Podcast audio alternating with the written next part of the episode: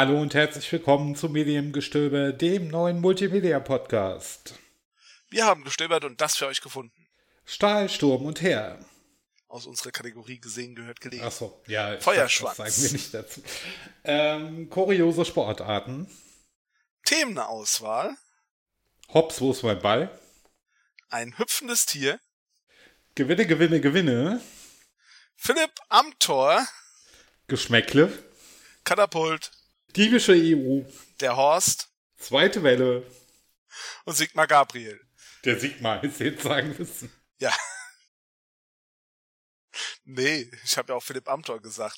Ähm, ja, unser Intro ist äh, ja Rocky Top von, aus Rocky Top von Jason Shaw, Link und Track äh, Link und Track zur Lizenz, was eine äh, CC bei ist, soweit ich weiß, findet ihr in den Show Notes. Ja, genau. Und gefunden haben nicht nur das Intro, sondern auch die Themen, die ihr vorher gehört habt. Äh, der Hauptmann Feuerschanzersatz, Christoph Henniger. Wonach gelüstet euch denn heute Nacht? Gut, ich wollte nicht singen, Entschuldigung.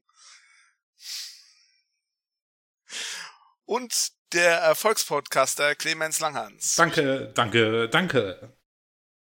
Ich merke gerade, wir haben das schon zu lange nicht mehr gemacht. Ich bin total raus.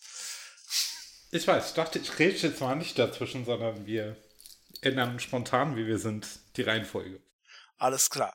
Okay, ähm, ja, äh, ich war zwei, zwei Wochen lang quasi ohne Internet aus verschiedenen Gründen und ähm, deswegen, ja, Ähm, konnten wir leider nichts aufzeichnen und auch schlecht veröffentlichen. genau, kommen wir erst jetzt und äh, einige Themen, die wir besprechen, sind auch schon etwas älter, aber das Schöne am Podcast ist ja, sie sind zeitsouverän. Das ist richtig. Und sie sind jetzt offensichtlich auch auf der Produzentenseite zeitsouverän. Richtig. Nicht nur auf der Konsumentenseite. Gut, Gut. dann fangen wir mal an mit dem ersten Themenblock, der auf den Namen gesehen, gehört, gelesen hört.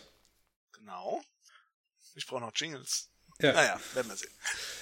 Ich äh, habe was gesehen und zwar die Doku über die Anwälte von Beate Zschäpe, die äh, im NSU-Prozess angeklagt wurde. Äh, ich weiß gerade nicht mehr gegen was, aber wahrscheinlich bei Hilfe in verschiedenen Morden ist sie angeklagt worden. Die Doku kommt vom WDR und äh, ihre Pflichtverteidiger, ihre ersten drei Pflichtverteidiger hießen Anja Sturm, Wolfgang Heer und Wolfgang Stahl. Das ist kein Witz, die heißen wirklich so, also Stahl, Sturm und Heer. Wolfgang Stahl? Hier steht Anja Stahl. Äh, Anja Sturm, Wolfgang Heer und Wolfgang Stahl. Ah, lustig, da hast du das ja falsch geschrieben. Nein, ich habe es genauso In der vor. Proton. Ach so, macht nichts. Ja, okay. Oh, ja, ich komme da immer durcheinander. Nein, Anja Sturm heißt sie, Entschuldigung. genau, Ja, und man muss da immer so ein bisschen ans Känguru denken. Ähm, und der Film beschäftigt sich oder äh, begleitet die drei Anwälte über die gesamte Prozesszeit. Die haben viel mit und durchgemacht, auch während dieser Prozesszeit. Ähm, und natürlich geht es am Anfang, das war auch kurz vor dem Prozess, äh, die, um die Frage, ob die drei Anwälte denn irgendwelche Risiken sehen. Und sie beantworten das alle drei eigentlich mit Nee und was soll denn da schon passieren? Ähm, und Risiken glauben wir nicht. Natürlich wird die Aufmerksamkeit hoch sein, aber dass das jetzt persönliche Risiken für uns drei bedeutet, glauben wir nicht. Eine halbe Stunde später denkt man, wie sehr sie sich doch getäuscht haben, aber gut, Aha, warum? hm, komme ich später zu. Und da geht es natürlich um die Frage, darf man denn so jemanden wie Beate Zschäpe verteidigen? Also sie sind alle drei Pflichtverteidiger. Doch, Nein, man darf es nicht, man muss. Man muss, okay. Äh, sie sind alle drei äh, Pflichtverteidiger. Wohl ist Beate Zschäpe auf Wolfgang Heer zugegangen oder der Vorsitzende Richter Manfred Götze, ich weiß es jetzt gar nicht. Ähm, der hat dann die beiden anderen angerufen. Also es ist wirklich wohl Zufall, dass die drei so heißen. Ähm, und ja, dann haben die drei zugesagt, dieses Pflichtmandat zu übernehmen. Und genau, zu dieser Frage, ja. Ja, ja, ja. ich wollte halt nochmal darauf hinaus, dass ähm, man muss jeden verteidigen, der bei uns einer vor Gericht steht. Sonst kann man nämlich nicht davon ausgehen, dass es ein faires Verfahren gibt. Bei niemandem mehr. Genau. Ähm, ja, und dann. Man kann das jetzt natürlich von einer einzelnen Person nicht immer verlangen, aber ja. Richtig. Ähm, genau, die drei haben auch noch was dazu zu sagen. Weiß gar nicht, ob alle drei sprechen, aber zwei auf jeden Fall. Meinst du, soll den O-Ton abspielen? Genau. Es gibt Kollegen, die uns anfeinden, mit Abscheu reagieren. Die sagen, nein, das mache ich nicht, das verteidige ich nicht. Ich verteidige weder Kinderschänder, weder äh, mutmaßliche Vergewaltiger und auch keine Rechtsterroristen, allenfalls Linksterroristen. Das scheint ja schick zu sein, weil man die Ideen dahinter besser versteht. Auch da wurden Morde äh, verübt, nur so am Rande. Äh, und wie gesagt, also da scheint mir diese selektive Betrachtung dass es Strafvorwürfe, wir reden ja erst einmal von, von Vorwürfen, Vorwürfe gibt, die irgendwie schick sind, das kann man machen, das ist in Ordnung, da darf man verteidigen. Und andere wiederum, die so igit sind, das macht man nicht, die fasst man nicht an. Solchen Leuten hilft man nicht, das macht man als guter Mensch nicht. Wo kommen wir denn dahin?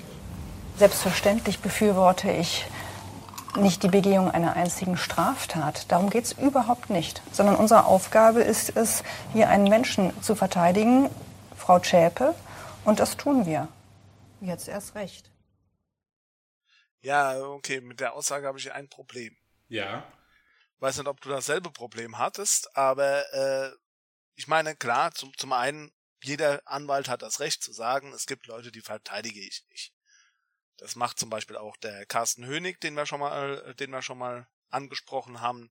Der sagt zum Beispiel auch, er verteidigt keine Rechtsterroristen, aber der ist jetzt ja momentan sowieso mehr im Wirtschaftsstrafrecht äh, tätig. Ähm, die, die, was ich halt so ein bisschen merkwürdig jetzt finde bei dem Herrn, ich nehme an, das war der Herr Heer. Ja, glaube ich auch. Ich ähm, kann es ja gar nicht mehr sagen als Hauptverteidiger quasi, würde, hätte ich jetzt gedacht, dass er das dann war. Ähm, was ich dabei dann halt merkwürdig fand, ist, dass er dann noch extra darauf abhebt mit dem Linksterrorismus. Ja, das hat Hätte er den Teil weggelassen, wäre ich vollkommen mit ihm d'accord gegangen. Genau. Aber gerade das mit dem Links, dass man das so raushebt und da, ja, und die sind ja genauso schlimm. Weißt du, das hat genau, hat geklungen, das war, das war reines Wortebautism, was er da gemacht hat. Ja, das hat Eigentlich. mir auch ein bisschen aufgestoßen, aber ich dachte, ich nehme das jetzt genau so, weil in dem O-Ton, weil der Rest, da hat er recht. Natürlich hat jeder Anwalt das Recht zu sagen, nee, das verteidige ich nicht, aber auch jeder Angeklagte hat das Recht auf eine Verteidigung. Genau. genau. Und äh, direkt danach, nach diesem O-Ton, geht die Doku dann weiter, dass äh, Anja Stahl, nein, jetzt habe ich es doch falsch gesagt, Anja Sturm, aus ihrer ähm, Kanzlei geschmissen wurde. Ein, wurde ein Kollege von ihr, welcher ist nicht näher benannt, hat das äh, Mandat als Killermandat bezeichnet. Und sie, äh, ähm, ja, ja. Entschuldigung. ja, jetzt. Aber äh, da ist mir gerade noch was zum, zu dem O-Ton eingefallen. Mit einer Sache hat er natürlich vollkommen recht. Es ist ein totales Unding, dass, ähm, dass sie von Kollegen angefeindet werden, Richtig. weil gerade die Kollegen, die Kollegen Rechtsanwälte müssten wissen, dass die Rechtsanwälte verpflichtet sind, für ein faires Verfahren zu sorgen. Richtig. Und ähm, auch wenn man selbst der Meinung, nicht der Meinung ist, dass äh, dass man so eine Person verteidigen muss, sollte man doch gerade froh sein, dass es Leute gibt, die es machen, damit der Rechtsstaat gewahrt bleibt. Ja, genau. Ja, darauf wollte ich noch eingehen. Genau, also wird aus ihrer Berliner Kanzlei geschmissen ähm, und kam auch in keine andere Berliner Kanzlei mehr rein. Also in der Doku mhm. wird sowas wie gesagt, wie andere Anwälte sind äh, oder andere Partner von Berliner Kanzleien haben dann ihre Partner unter Druck gesetzt. Wenn die kommt, dann treten wir aus der Kanzlei auf. Ähm, und, ja. Ja. Also ja. Äh, zum einen verstehe ich natürlich, dass die Anwälte dann sagen, hier dann, also dass genau. die, dass sie sich unter Druck setzen lassen, weil ähm, die sind ja nicht umsonst dort Partner. Ja. Und aber auf der anderen Seite habe ich halt wiederum damit ein Problem, weil die ähm, ja, weil irgendjemand muss es machen, wie gesagt, und verstehe halt die Leute nicht, die dann, die mit so jemandem nicht zusammenarbeiten wollen. Das Ganze endet dann, dass sie mit Wolfgang Heer in eine Kanzlei in Köln geht. Ähm, die gibt es wohl auch heute noch. Also ich habe noch mal gegoogelt und es gibt noch eine Webseite von einer Rechtsanwaltskanzlei mit Anja Stahl und Wolfgang Heer in Köln, die ist auch noch aktiv. Ähm, genau, also wir sind heute noch zusammen. Ähm, dann geht es in der Doku natürlich um Finanzen. Also diese Anwälte haben ja auch während des Prozesses viel Kritik ähm, bekommen, dass sie im teuersten Hotel in München holen, wohnen während der Prozesstage und so weiter. Das verstehe ich aber, dass die in einem teuren Hotel wohnen. Das kann ich relativ einfach erklären. Ja? Ein teures Hotel hat auch eine teure Security. Das stimmt, ja. Und man kann vielleicht nach so einem stressigen Prozesstag, wenn man da eine Angeklagte verteidigt, die jetzt nicht so positiv im Licht der Öffentlichkeit steht, vielleicht auch noch ein bisschen besser entspannen. Und dann. Ähm, das weiß ich nicht. Also das ging wahrscheinlich in günstigeren Hotels auch, aber ähm, ich würde definitiv ein teureres Hotel nehmen, weil da kommst du halt, da kommst du halt, wenn du jemanden ankragen willst oder wenn du jemanden belästigen willst, nicht so einfach rein. Ja, auch das.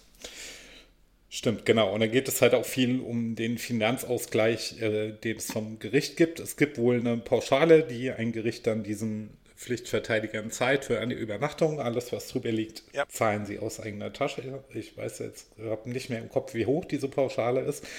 Ähm, auf jeden Fall sieht man dann äh, Wolfgang Stahl, der seine Kanzlei wohl in Koblenz hat, ähm, wie er irgendwie einen Bescheid vom Bericht bekommt, dass er für die ersten, lass mich lügen, drei oder sechs Prozessmonate 7000 Euro Vergütung vom Gericht bekommt, was er natürlich zu wenig findet, weil er natürlich neben, neben diesem Mandat ähm, auch keine weiteren Mandate mehr annehmen kann, um irgendwie Geld zu verdienen. Und es geht halt viel um diese finanzielle Frage.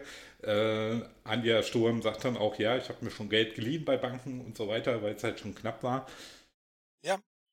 Gut, aber ich finde, wenn jemand das Recht auf so eine Verteidigung hat, sollte man die Verteidiger dann auch schon so bezahlen, dass sie sich jetzt nicht noch groß Existenzsorgen ja, nee, machen. was ich gemeint habe mit, das ist vollkommen normal, was ich damit gemeint habe, ist, dass die grundsätzlich immer zu wenig ansetzen. Ah, okay. Und äh, ganz ehrlich gesagt, wenn man jemandem aufzwängt, und es war ja dann später auch so, da kommst du wahrscheinlich gleich noch drauf, dass die, äh, dass die ja eigentlich abgelöst werden sollten. Genau. Ähm, wenn man das jemanden so aufzwängt, dann muss man dem auch was dafür bezahlen. Und da muss man dem im Zweifelsfall auch Schmerzensgeld zahlen im Endeffekt. Weil jetzt mal ganz ehrlich, die, äh, diese Anwaltskanzlei hat momentan nur noch die Chance, Leute von der NSU zu verteidigen. Ja. Jemand anders geht zu denen nicht mehr. Richtig. Genau, und dann, dann kommt Das ist halt nun mal negative Publicity, was sie jetzt haben. Dann äh, kommt dieser Twist jetzt quasi in der Doku, wo du eben schon drauf angesprochen hast, weil die drei ihr Beate Zschäpe halt geraten haben, ihr Recht zum Schweigen zu nutzen, wozu jeder Angeklagte das Recht hat. Natürlich wollte das Gericht aber gern, dass sie vielleicht doch irgendwann eine Aussage macht oder eine Erklärung abgibt, aber die drei haben halt über diese ganze Doku und über diese ganzen Prozessjahre hinweg gesagt, nein, es ist für dich besser, wenn du schweigst. Ähm, haben das auch immer so begründet, naja, am Ende liefert sie noch irgendwelche fehlenden Beweise, weil sie sich irgendwie verplappert oder so und dann ist es doch schlauer, sie einfach schweigen zu lassen. Und das kam natürlich ja. in den Medien auch nicht so gut an und bei den Familien der Opfer nicht so gut an, ähm, weil die gerne eine Erklärung haben wollten. Ja, Das Problem ist bloß, dass es in diesem Verfahren, und das ist wirklich ein Problem, dass es in diesem Richtig. Verfahren nicht um die Opfer geht. Es geht um den Täter. Ja. Ja, das Das stimmt. ist nun mal so. Deswegen sollte man vielleicht auch mal darüber nachdenken, was man da anders machen kann. ja, Dass man vielleicht auch die Opfer ein bisschen hervorhebt, aber es wird genau das gemacht, was eigentlich sinnvoll ist. ja, Mal ehrlich. Genau. Ich will, möchtest du in einem Prozess, äh, einem, also äh, möchtest du, dass hier gegen dich prozessiert wird und es geht um die Opfer? Nein. Weil äh, an den, Op- bei den Opfern wird nichts mehr gemacht. Das stimmt. Ja, ja, das stimmt schon. Ähm, genau, und dann ähm, werden die drei halt so ein bisschen in die Ecke gedrängt. Also es gibt auch Vorträge von, zumindest von äh, Sturm und Heer, wo ich mir noch einen angeschaut habe. Die haben in diesem Vortrag dann so ein bisschen suggeriert, dass äh, Beate Zschäpe wohl nochmal ihre im Sterben liegende Mutter besuchen durfte.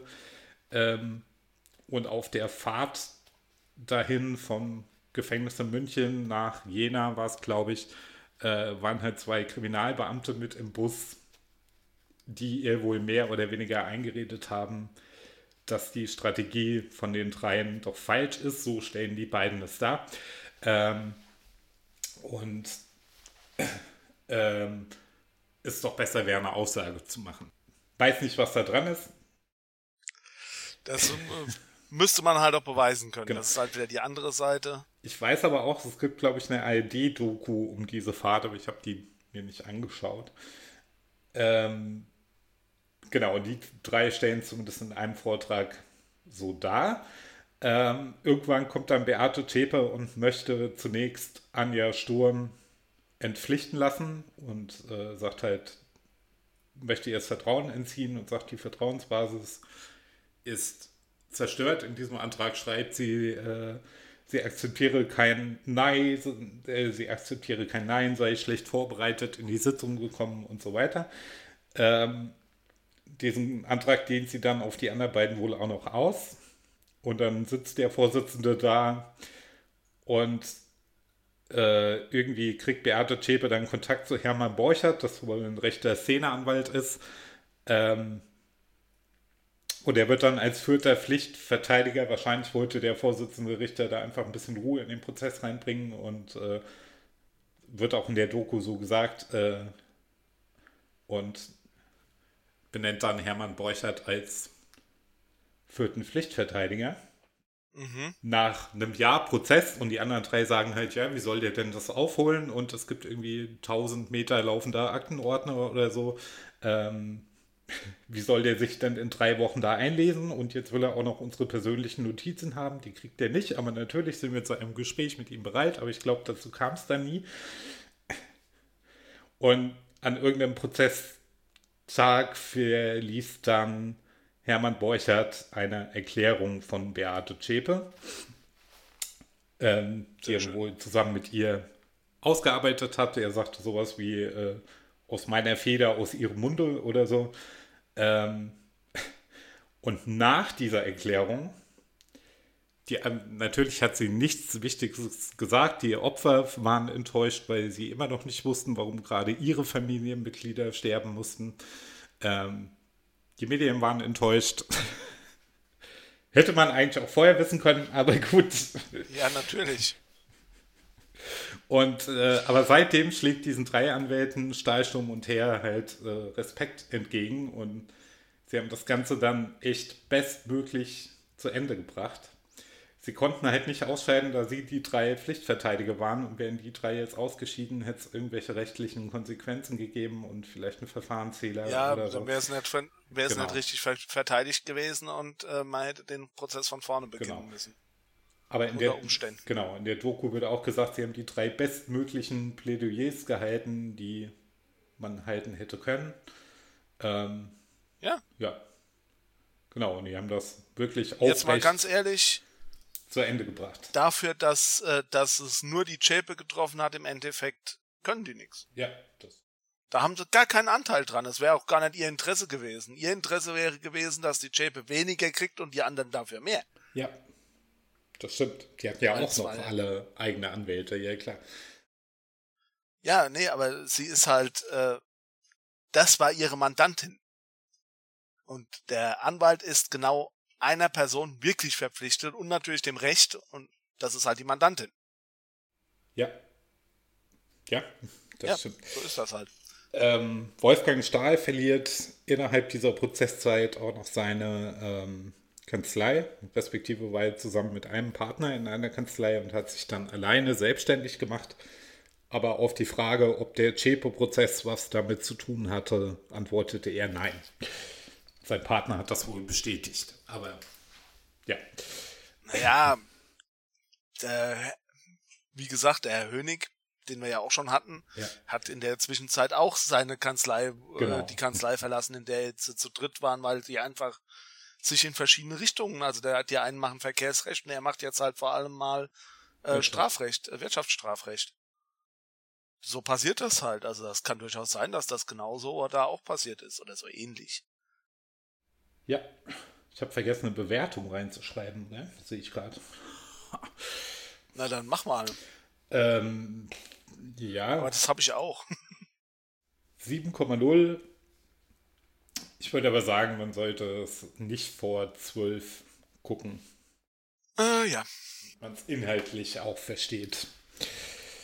Annähernd. Gut. Dann kommen wir mal zu erfreulicheren Themen. Und zwar zu Feuerschwanz. Feuerschwanz hat ein neues Album rausgebracht. Das Album heißt Das elfte Gebot. Ähm, ich gehe nicht davon aus, dass meine Zuhörer äh, Feuerschwanz kennen, weil das ist eine etwas unbekanntere Gruppe. Die machen Mittelaltermusik. Ähm, ich bin mir jetzt gerade nicht sicher, man hört ab und zu mal eine Geige, man hört ab und zu mal äh, etwas, was wie ein Dudelsack klingt. Ich weiß es gerade nicht. Ähm, und wir, ja, Entschuldigung, ich bin gerade, war gerade, wurde gerade abgelenkt. Ähm, und äh, ja, das Album ist 70 Minuten lang, ist, glaube ich, im Juni rausgekommen. Ende Juni noch. Ähm, ist jetzt eins der Alben, die ich in Zukunft äh, in der nächsten Zeit besprechen werde, weil ich werde werd mir demnächst einfach mal ein paar Alben vorknallen. Ich habe mir mal so fünf Lieder, glaube ich, rausgesucht, die ich, wo ich was zu bemerken habe. Ähm, das ist, geht erstmal los mit Meister der Minne, was ein sehr schöner Singsang ist am Anfang. Mhm. Muss man halt mögen. Wie gesagt, das Mittelaltermusik. Ähm, dann haben wir das Metfest, das ist der zweite Track schon. Das Metfest, ja, da geht's halt um das Metfest, haltet euren Metfest quasi, da ist ein blödes Wortspiel drin. Ähm, und halt auch, wozu braucht man Feinde, wenn man solche Freunde hat? Man muss jetzt dazu sagen, Feuerschwanz äh, kommt, wenn ich das recht erinnere, aus einer Stadt, die uns schon von einer anderen Band bekannt ist, nämlich aus Erlangen. Und wer jetzt nicht weiß, um welche, welche Band es geht, schämt euch. Äh, oh. Ja, gut. Äh, ja, alles Bayern, ich weiß. Macht nichts. Da, das war Absicht. Es ist natürlich kein Bayern, es ist Franken. Stimmt, Erlangen ist ja dann auch mal eher Franken. Ich, dessen ähm, Eltern aus Nürnberg kommen, sollte das eigentlich wissen. Ähm, ja. ähm, und das ist dann halt auch, das ist so, was man halt so kennt von wegen äh, Mittelalter, dann halt auch Saufmusik quasi. Ist auch vieles davon, auch das jetzt, das elfte Gebot ist auch wieder sowas, also die gehen eigentlich fast alle ums Saufen. Ähm, das elfte Gebot gebietet zu leben, was ich einen sehr schönen Text an sich schon finde. Und dann auch noch ähm, der die Melodie, da mag ich die Melodie sehr gerne, aber die kann ich jetzt schlecht nachsingen. Hm. Muss mir mal überlegen, wie ich das in Zukunft mache. Weil ich kann es halt auch schlecht nach, äh, abspielen, weil das ist ja alles urheberrechtlich geschützt. Äh, in dem elften Gebot gibt es auch noch eine Stelle, es ist nicht tot, was ewig liegt, bis dass der Tod die Zeit besiegt. Und die könnte einem bekannt vorkommen, wenn man schon mal Mr. Hurley und die Pulveraffen gehört hat. Mhm.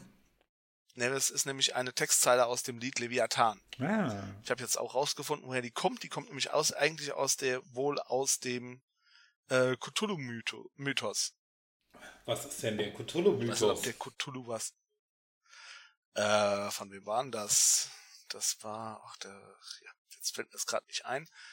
Ähm, Wenn also du so ein Wort da reinschreibst. großen alten H.P. Lovecraft. Die großen alten, ähm, der Cthulhu-Mythos umfasst die, Amerika die vom amerikanischen Schriftsteller H.P. Lovecraft und anderen Autoren der Horrorliteratur erdachten Personen, Orte, Wesenheiten und Geschichten. Bekannter Bestandteil dieser Mythos ist der ebenfalls fiktive Buch Necronomicon, in dem die interstellaren Wesenheiten und mit übernatürlichen Kräften genauestens beschrieben sind. Okay. Das waren die ersten zwei Sätze aus dem Wikipedia-Artikel zum Cthulhu-Mythos. Cthulhu-Mythos. Er schreibt sich auch noch scheiße. Ähm, der sechste Track ist Mission Eskalation. Schöner Titel. Und das ist wirklich, ja genau, und da geht's halt auch wieder ums, das ist so, das ist so das Sauflied, das mich noch am ehesten an den, an die alten CDs von Feuerschwanz erinnert hat. Also, ähm, die sind ein bisschen weicher geworden, Sind sie das was ich in dem Fall alle? gut finde. Nee, das finde ich in dem Fall gut, weil die waren vor allem in äh, Sachen Text, ähm, ja, in Sachen, also die sind im Textwitz ein bisschen spitzer geworden, Okay. finde ich. Dafür war, das war, da waren halt früher sehr viele platte Gags dabei und die, das haben sie halt so langsam ab, sind sie halt so langsam runtergekommen. Ja. Und äh, der siebte Track, der hat mich halt ähm, etwas erstaunt, weil das ist die Schildmaid und die Schildmaid, also ich weiß nicht, ob du weißt, was eine Schildmaid ist. Äh, ich weiß, was eine Maid ist. Eine Schildmaid, das könnte ich zwar auch nochmal googeln, ähm, aber das ist die, äh, ist eine Person aus der Norwe nordischen Mythologie, die eigentlich äh, ein Leben als Kriegerin führt. Aha, ja. Und Feuerschwanz hatte halt in früheren, auf früheren Alben schon mal das eine oder andere sexistische Lied. Das war bei denen jetzt nicht ernst gemeint, macht es aber zum Teil auch nicht besser. Wollte gerade sagen, ja. Also, ich gehe davon aus, dass es nicht ernst gemeint war, weil sie das halt auch wirklich sehr überzogen haben und aber man muss es halt trotzdem nicht unbedingt machen. Und in dem Fall war ist das halt das komplette Gegenteil, weil äh, die Schildmaid ist absolut das komplette Gegenteil als äh, zu, zu etwas, was man sexistisch behandeln könnte. Mhm. Ich fand dieses Lied, ja, weiß nicht, wie man das nennen kann, aber ja. Und auf der äh, Special Edition sind dann noch Covers. Da äh, ist mir vor allem natürlich, hier kommt Alex und Engel aufgefallen. Ja. Kann man beides machen, wird ja auch relativ häufig gecovert mittlerweile. Ja. Und da ist mir dann auch zum ersten Mal aufgefallen, dass es nicht heißt, äh, es beginnt für die Jungs der Tag, sondern es beginnt für die Dukes der Tag. Ja, ich dachte auch mal, es heißt, beginnt für die Jungs der Tag. Ja, aber eigentlich ist Dukes viel logischer, wenn man weiß, womit es zusammenhängt. Das kommt nämlich von Clockwork Orange. Jo. Jo. Ähm, ja, Ja. jo. Ja. Das ist ein äh, Album. Ich würde dieses Album nicht unter 16 Jahren Okay. freigeben. Definitiv nicht. Dazu ist zu viel Gesaufe drin. Ja, es ist eine Gewalt jetzt nicht so viel, aber ja, genau. Und ähm, ich gebe dem Album momentan eine 7,8. Das kann sich aber noch verschlechtern, wie wir letztens mitgekriegt haben. Ähm, Ja, kommen Ja. wir später zu. Kommen wir Genau. dazu? Ja, bestimmt. ja, dazu komme. Okay. Du bist dran. Ich weiß. Da habe ich auch keine Note gegeben, fällt mir gerade auf. Äh, ich habe eine Netflix-Serie gesehen, die wissen ja, was ich mag, und schlugen mir irgendwann eine Serie mit dem Titel Heimspiel vor. Auf Englisch Äh? Home Game. Und die stellen mehr oder weniger kuriose Sportarten aus aller Welt vor. Und in der ersten Folge ist, äh, handelt es sich um den Calcio Storico. Ich hoffe, ich habe das einigermaßen richtig ausgesprochen. Äh, den es in der Stadt Florenz gibt. Italien? Spanien? Italien. Florenz ist in Italien. Ähm, Ja. Madrid oder Mailand, Hauptsache Italien. Ähm, genau, und Das heißt, das heißt übrigens Mailand oder Madrid. Es gibt, egal. Es gibt äh, vier Teams, also sie spielen jedes Jahr quasi ein Halbfinale aus und zwei Halbfinals aus und dann ein Finale. Und äh, die Teams richten sich nach den Stadtteilen. Also du spielst automatisch für den Stadtteil, in dem du geboren wurdest, ein Leben lang. Es wird auch nicht gewechselt. Und die vielen. Ah, selbst wenn du aus Florenz wegge äh, Genau. weggezogen bist. Also es gibt einen Spieler, der erzählt, er wohnt jetzt außerhalb von Florenz, aber er ist dann extra mit seiner gebärenden Frau in diesem Stadtteil nach Florenz gefahren, damit sein Sohn später das Recht hat, am Kaiju Storico teilzunehmen. Ach so. Genau. Ja, okay, klar, Ja. ist Tradition. Ja. ähm, genau. Traditionen sind wie Teller. gemacht, um ein Z- äh, Stück zu, zu feiern. Und äh, die Teams haben dann Farben. Also es gibt, glaube ich, die roten, die weißen, die grünen und noch irgendeine Farbe. Ähm, und die werden dann halt auch nur so genannt. Die roten ist dann der eine Stadtteil. Ich glaube, sie haben jetzt nur weitestgehend mit Spielern von den Roten gesprochen. Äh, und es erinnert so ein bisschen an das Computerspiel Blood Bowl. Also die spielen quasi Kein auf dem- Computerspiel, das ist ein Tabletop-Spiel. das Tabletop-Spiel von mir aus. Ähm, sie spielen quasi auf einem Sandplatz, rechteckigen, an den beiden äh, Querseiten, also was beim Fußball die Grundlinie wäre, da sind lange Netze über die ganze Seite aufgespannt und äh, es gibt halt Spieler, die versuchen, den Ball ins Netz zu werfen, dann kriegt die Mannschaft einen Punkt. Und es gibt andere Spieler, die versuchen, diesen Spieler den Weg frei zu prügeln, im wahrsten Sinne des Wortes. Ähm, die rennen aufeinander zu, prügeln sich und dann versuchen die Spieler, die mit dem Ball spielen, versuchen sich da durchzuwursteln und einen Punkt zu erzielen. genau. Okay. Kann man äh, zu stehen, wie man will. Ähm, ich gebe dazu, es ist auch schon drei Wochen her, als ich die Serie gesehen habe und ich habe mir das heute so aus dem Kopf rausgeschrieben. Was ich bei den Highland Games noch bemerkenswert fand, also Highland Games in Schottland hat man ja bestimmt schon mal von gehört. Da gibt es ja eine Disziplin, Baumstamm werfen. Weißt du, worum es beim Baumstamm werfen geht? Darum einen Baumstamm so weit zu werfen, wie es äh, geht. Man hält ihn auf der Hand, äh, nimmt quasi Anlauf und nimmt dann, äh, wirft ihn dann und versucht ihn vor allem mal so zu werfen, dass er oben überkippt, damit er nicht zurückkippt. Ähm, ich dachte das auch immer. In der Doku wurde aber erklärt, dass es gar nicht um die Weite geht, sondern darum, in welchem Winkel der Baumstamm dann zur Wurflinie steht. Also sie haben von 12 Uhr gesprochen, wenn er halt im rechten Winkel quasi zur Wurflinie liegt. Und wenn er ein bisschen check liegt, gibt es Punktabzüge. Okay. Genau, das war mir neu. Auch bemerkenswert. Das ist lustig, weil äh, es gab das Computerspiel Highland, Ga Highla- Highland Games früher mal. Okay. Also das gibt es immer noch, aber es ist uralt.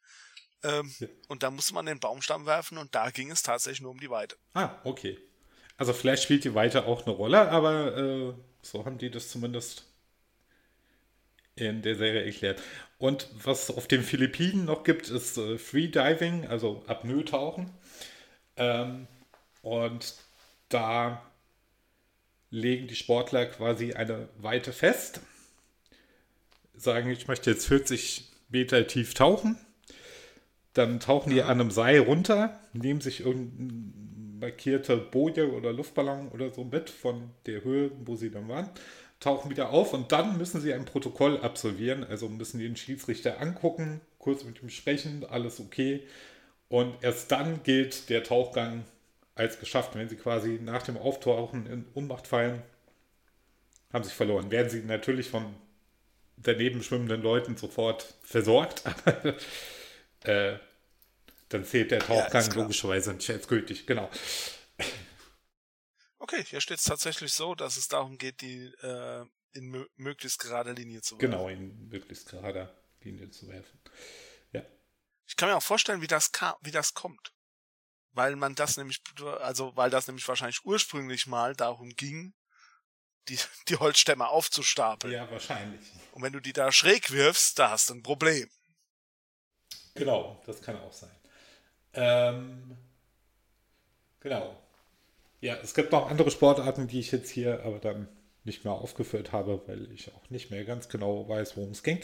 Aber man kann sich auf jeden Fall ja. mal angucken. Ich würde dem Ganzen eine 7,0 geben und ja, ich glaube so auch ab 12 kann man das schon gucken. Also wie gesagt, die erste Sportart ist ein bisschen brutal. Highland Games kann man vielleicht auch schon mit einem 9-, 10-Jährigen gucken. Ähm, da geht es ja nur darum, Sachen durch die Gegend zu werfen. Ähm, ja, je brutaler es wird, desto besser. Genau. Äh, schlimmer. Das, du schlimmer, Gut. desto älter. Genau. Also man sollte sich auf jeden Fall vorher angucken, wenn man es kleinen Kindern zeigt. Genau, auf jeden Fall. Das sollte man sowieso immer, aber gut. Ja. Stimmt allerdings. Äh, ja. Dann kommen wir jetzt zu den ähm, Themen. Ich hätte Themen anzubieten. Ich möchte gerne über Themen sprechen. Und äh, zwar geht es darum, eine etwas längere Reihe zu machen, in der wir am Anfang erst einmal einen Abriss über die Person oder das, ähm, also die Person oder das Studio in dem Fall machen. Ja. Und äh, danach halt über die einzelnen Werke oder zumindest mal ausgewählte Werke. Da bin ich mir noch nicht sicher, das werden wir dann. Okay. Aber ich würde wahrscheinlich sogar alle Werke nehmen. Wie ich dich ähm, kenne, nehmen wir alle Werke, ja. die Sache ist die, dass ich hier fünf Themen habe. Und wenn sich jemand dazu meldet, dann mache ich das. Wenn sich niemand dazu meldet, dann machen wir Terry Pratchett. Finde ich gut. Weil das kann ich mit dem Clemens machen. Ghibli kannst das du mit mir nicht machen. Genau. genau gut, habe gespoilert. Äh, Disney wird auch schon schwierig. Ja, aber ja, lieber noch als Die fünf Ghibli. Themen sind, die fünf Themen, die wir haben, sind Studio Ghibli, Terry Pratchett, John Ronald Royal Tolkien, Angeber. Ähm, Walt Disney, beziehungsweise die Disney Studios genau genommen sollte es eigentlich sein, oder Douglas Adams. Wenn ihr irgendwie dazu mitmachen wollt, meldet euch bei mitmachen at mädchengesteuer.de. Okay und äh, sagt, äh, sagt mir, was ihr da machen wollt. Äh, wenn ihr bei nichts mitmachen wollt, dann lebt damit, dass es Terry Pratchett wird. Ähm, die anderen Themen werden wir vielleicht irgendwann anders machen. Dann wer zuerst kommt, kriegt auch zuerst die, äh, kriegt auch den Zuschlag quasi. Genau. Jo. Oder wie die Eintracht ja, das bezeichnet. Das wäre eigentlich. First come, first serve. Die Tickets werden nach dem First Come, First Serve Prinzip vergeben. So. Ja, alles klar. Ähm, schon haben wir einen potenziellen Sendungstitel. Ähm, alles klar. Wenn wir dann später nochmal kurz zu Fußball kommen, dann äh, rede ich noch über was anderes. Alles klar. Ähm, falls wir nochmal zu Fußball kommen. Jo. Ich gehe stark Wo davon aus. Jetzt? Du bist dran. Ich bin dran. Äh, ich stelle ein Bilderbuch vor, nicht wie in der letzten Folge versprochen, eins, das ich nicht mag, weil das habe ich irgendwie verrafft. Ähm, sondern ja, eins, das ich am Anfang sehr toll fand, ich es aber mittlerweile so oft vorgelesen habe, dass ich persönlich es ein bisschen ermüdend finde. Aber äh, das ist auch eins jener Bilderbücher, das wir, glaube ich, schon dreimal neu gekauft haben. Das heißt, die Kinder finden es auch toll. Genau. ähm, ich kann es auch auswendig. Es äh, hört auf den schönen Titel Hops, wo ist mein Ball? Und es hat halt, also es ist wirklich für kleine Kinder, es hat auch verstärkte Seiten und auf diesen Seiten sind so Fingerspuren, wo die Kinder nachfahren können. Und auf der ersten Seite sieht man halt den Hasen Hops, der laut weint, weil sein Ball verschwunden ist. Und neben ihm steht eine Biene und die sagt, ich helfe dir suchen. Und dann fliegt sie halt davon und dann kann man mit dem Kind diese Fingerspur nachfahren. Die schlägt dann noch ein Looping und so, äh, wie sie halt mit davon schwebt. Und dann kommt auf der nächsten Seite die Ente, die auch mithilft. Und dann kann man die Fingerspur nachfahren, wie sie mit ihren Entenküken den Teich lang fährt, um nach dem Ball zu suchen. Und äh, auf der nächsten Seite sind Fußspuren im Matsch. Und einen Frosch gibt es auch noch, der über den Teich hüpft. Genau. Und am Ende wird der Ball gefunden. Und am Ende äh, hat der Maulwurf den Ball geklaut, aber ihr gibt dem Hops natürlich auch dann wieder. Dann sind alle wieder froh. Ich glaube, das hat so. Es kommt nicht zum Deathmatch. Nee, ich glaube, es hat fünf Seiten oder sechs. Also, es dauert auch wirklich nicht lang, deswegen kann man es auch schon gut mit Einjährigen machen. Die Fingerspuren sind toll. Und deswegen Ähm. die Kinder es auch so gerne, weil man halt auch nicht so lange damit daran gebunden ist, was Genau, man gerade machen richtig. will. Ähm, da ist auch der Text gut geschrieben, da lese ich auch meistens den Text vor, der da steht. Nicht immer. Manchmal, wenn ich weiß, dass jetzt ein älteres Kind, äh, lese ich auch einfach mal Namen von dem, den Namen von dem Kind anstatt Hops, wo die Kinder anfänglich immer irritiert sind Okay. und nehme dann noch andere Kinder, die mithelfen, suchen, von denen ich weiß, mit denen spielt es gerne. Also die Theorie sagt ja, Freundschaften entwickeln sich erst so ab drei Jahren. Äh, es gibt aber bei unter Dreijährigen immer so kurze Interaktionen miteinander. Und da suchen sich manche unter Dreijährige auch schon immer das gleiche Kind aus. ja, Ja, okay. ich würde das Ganze bewerten mit 7,5. Genau. Weil ich, es halt ein bisschen ermüdend finde. Am Anfang fand ich es total toll, aber ich habe es halt so oft vorgelesen mittlerweile, dass ich mir immer denke, oh nee, muss das sein. Aber ja, muss es. Und ich bin ja nicht auf der Arbeit, damit ich einen ruhigen Tag habe und einen schönen Tag, sondern damit die Kinder einen schönen Tag haben. So. Ist so. Okay. Ähm, da mache ich jetzt mal kurz einen Einschnitt und komme mal kurz von unserem geplanten ähm, Ablauf weg, weil ich ja auch noch zu einem Bilderbuch kommen wollte oder zu Ach so. einem Kinderbuch, Ja. weil das passt da gerade so relativ gut dazwischen rein. Ich wollte nämlich ganz gerne von dir wissen, was für welches Alter du das Neinhorn für äh, geeignet hältst. Ich habe es mit Sechsjährigen probiert und die verstehen die Ironie, die sich im Text äh, verbirgt, noch nicht. Okay. Ich überlege es jetzt meiner zehnjährigen Nichte zur Kommunion vielleicht zu schenken, aber das weiß ich noch nicht ganz genau. Ähm, ja, mal gucken, ob die damit umgehen kann. Aber die Sechsjährigen, die, äh, bei denen transportierte sich dieser sehr ironische Text noch nicht. Ich habe mir aber mit Zweijährigen auch schon die Bilder angeschaut, aber da habe ich äh, gar nicht versucht, den Text zu lesen, weil ich dachte, das bringt nichts. Ja, okay. Genau. Das war mir fast klar. Ähm, ja, also, aber man kann durchaus den Text lesen, man muss ja nicht, man muss ja auch nicht unbedingt verstehen, dass der so ironisch ist. Oder nicht? Ja, aber der Text lebt halt auch. oder funktioniert es dann gar nicht mehr? Also ich hatte nicht das Gefühl, dass sie wirklich verstanden haben, worum es geht, als ich das mit den Sechsjährigen Okay. gelesen habe. Äh, vielleicht war es aber auch so ein bisschen self-filling Prophecy, weil ich schon fast davon ausgegangen ist, dass das noch zu hart ist. Aber ähm, ich dachte, ich probiere Ich weiß nicht, ob wir das Neinhorn übrigens schon mal besprochen haben, aber das Neinhorn ist ein Buch von Marc-Uwe Kling, ähm, in dem es halt um das Neinhorn geht und um den Wasbär und um den, was gibt's noch? Den Nahhund, Es gibt noch eine. den Nahhund, den Nahhund, Den Nahhund, genau. genau. Ähm, also um Tiere, die halt äh, das sprechen, was sie gerade sagen. Aber wie sie gerade heißen eigentlich. Also Genau. haben ihre Spitznamen quasi so. Und ähm, das ist so eine, ja, ist, das ist eher eigentlich so ein, dann wohl eher ein Teenagerbuch. Oder ein, sagen wir mal, ein Lesebuch, könnte man vielleicht am ehesten sagen. Ja. Ja, ich Wenn du verstehst, was ich meine damit. Zugegebenerweise wahrscheinlich auch eins für etwas ältere Kinder. Ja, wahrscheinlich schon. Also wie gesagt, ich werde es wahrscheinlich mal irgendwann mit einer Zehnjährigen probieren. Okay, Genau. alles klar.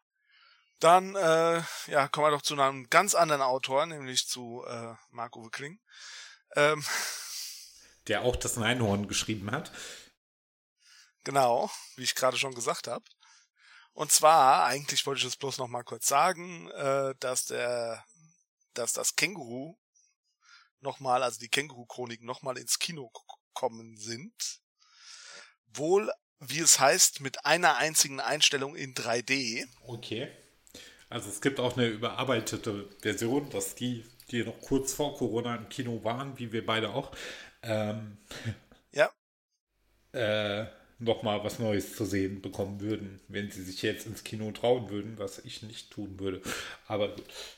genau. Ja, die Sache ist allerdings die, dass wir den Film halt schon gesehen haben. Ja. Und wir haben darüber auch schon mal gesprochen. Ich bin mir bloß nicht sicher, ob wir es veröffentlicht haben. Ich glaube nicht, dass wir es veröffentlicht haben, aber darüber gesprochen haben wir. Aber kann auch sein, dass das eine der ersten war, die wir dann wieder veröffentlicht haben. Okay, ähm, dann besprechen wir doch mal ganz kurz, worum es darin geht. Also ein äh, kommunistisches Känguru zieht bei einem Kleinkünstler ein. Nicht dieses Wort. Und ah, ja, okay, bei einem äh, hat er eigentlich irgendwann mal ein Ersatzwort angeboten? Nee. Kabarettist? Freischaffender Das Künstler? hatte, hatte Anschaffend- freischaffender Künstler, hat er gesagt, ja. Genau. Ähm, ich bezweifle, dass wir es besprochen haben. Wir haben, den, wir haben das Känguru nämlich nicht in der, Keck, in der Tech Cloud. Ah, okay. Gut. Also, dass wir es veröffentlicht haben. Ja, gut.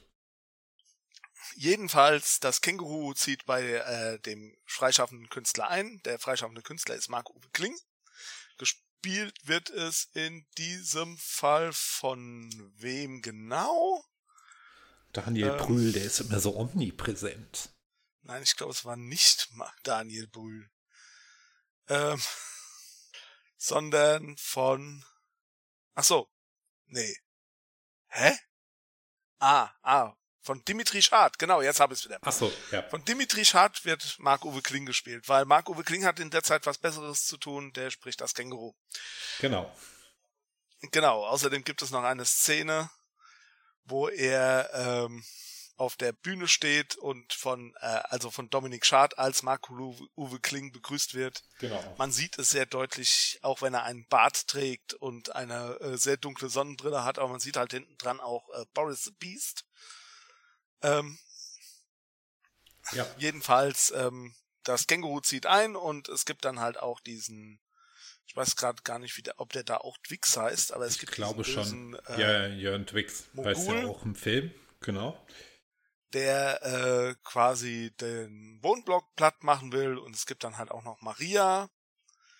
Ähm, das ist halt der Love Interest, das fand ich dann übrigens auch an manchen Stellen einen schwachen Teil, an manchen Stellen einen stärkeren Teil. Die Ja. Gags sitzen, wenn man das Ganze kennt, ist es ganz Richtig. okay, ist es gut, dann ist es gut. Man sollte es aber kennen. Also, Man ich sollte glaube, da kann man gar nichts anderes sagen. die, die vierteilige Känguru-Triologie sollte man kennen. Genau. Genau. Jo.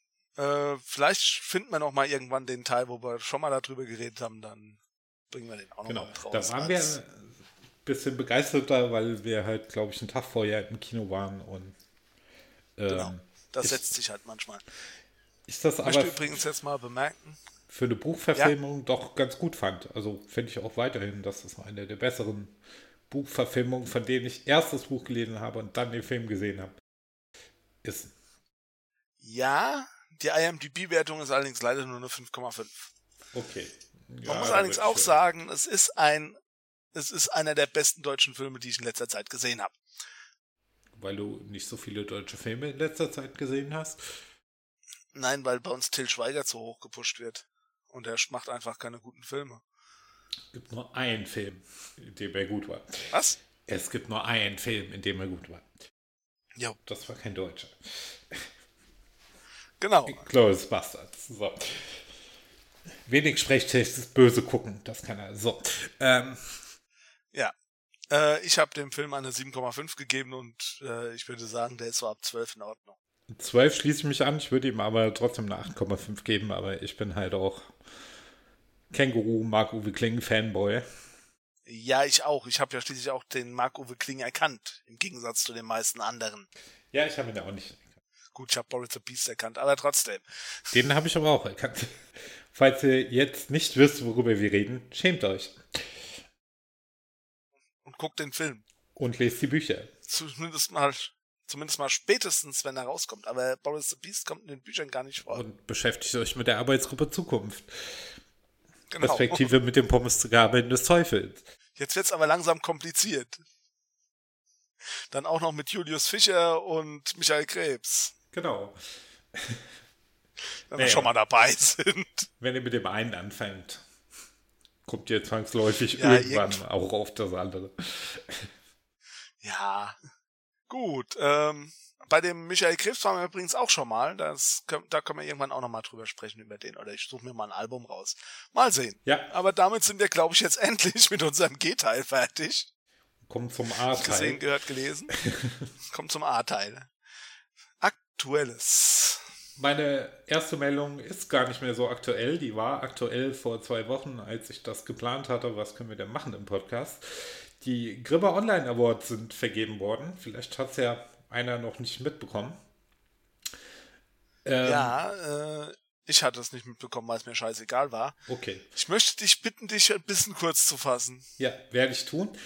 Ähm, in der Kategorie Informationen sind es auch Sachen, von denen ich meine, die müsste man kennen. Es ist äh, der Coronavirus-Update NDR-Podcast mit Christian Drosten. Da schreibt die Jury in der Begründung erstmal, können wir überhaupt einen Preis für Popularität vergeben? Ähm, dann kam ihnen aber, dass äh, Drosten vor diesem Podcast ja noch gar nicht populär war. Und äh, dass der Podcast Aha. sehr früh in einer Krise angefangen hat, was die Jury jetzt am Einzelnen dazu sagt, lese ich jetzt nicht vor, weil ich soll es ja kurz machen.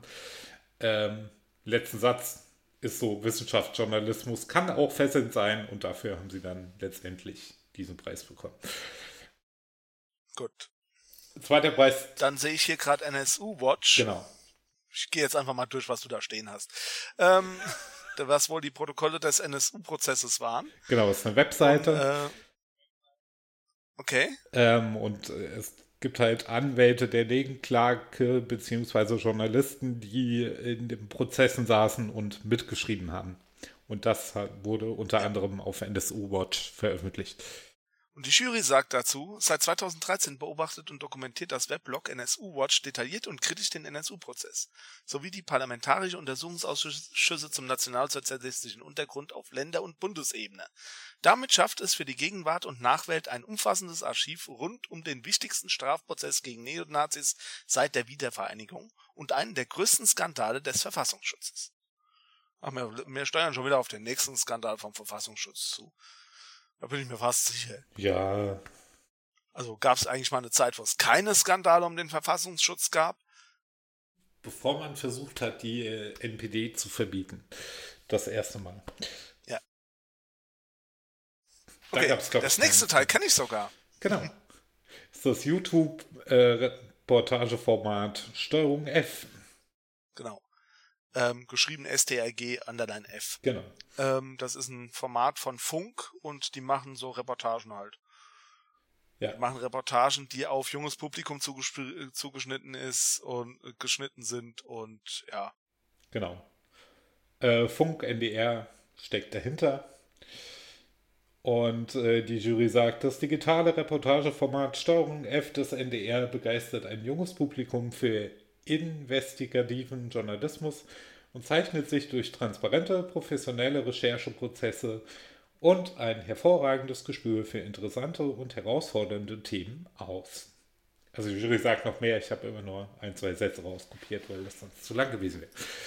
Genau, dann kommen wir zur Kategorie Wissen und Bildung. Da will ich gar nicht näher drauf eingehen, weil die Sachen sagen mir selber nichts und ich würde in den nächsten Wochen mir immer eins rausnehmen und mich ein bisschen näher damit beschäftigen und dann auch gucken, was die Jury dazu sagt. Ähm, ja. Genau, in der Kategorie Wissen und Bildung hat gewonnen die Spende. Da geht es wohl um Organspender und der Stern steckt da unter anderem dahinter.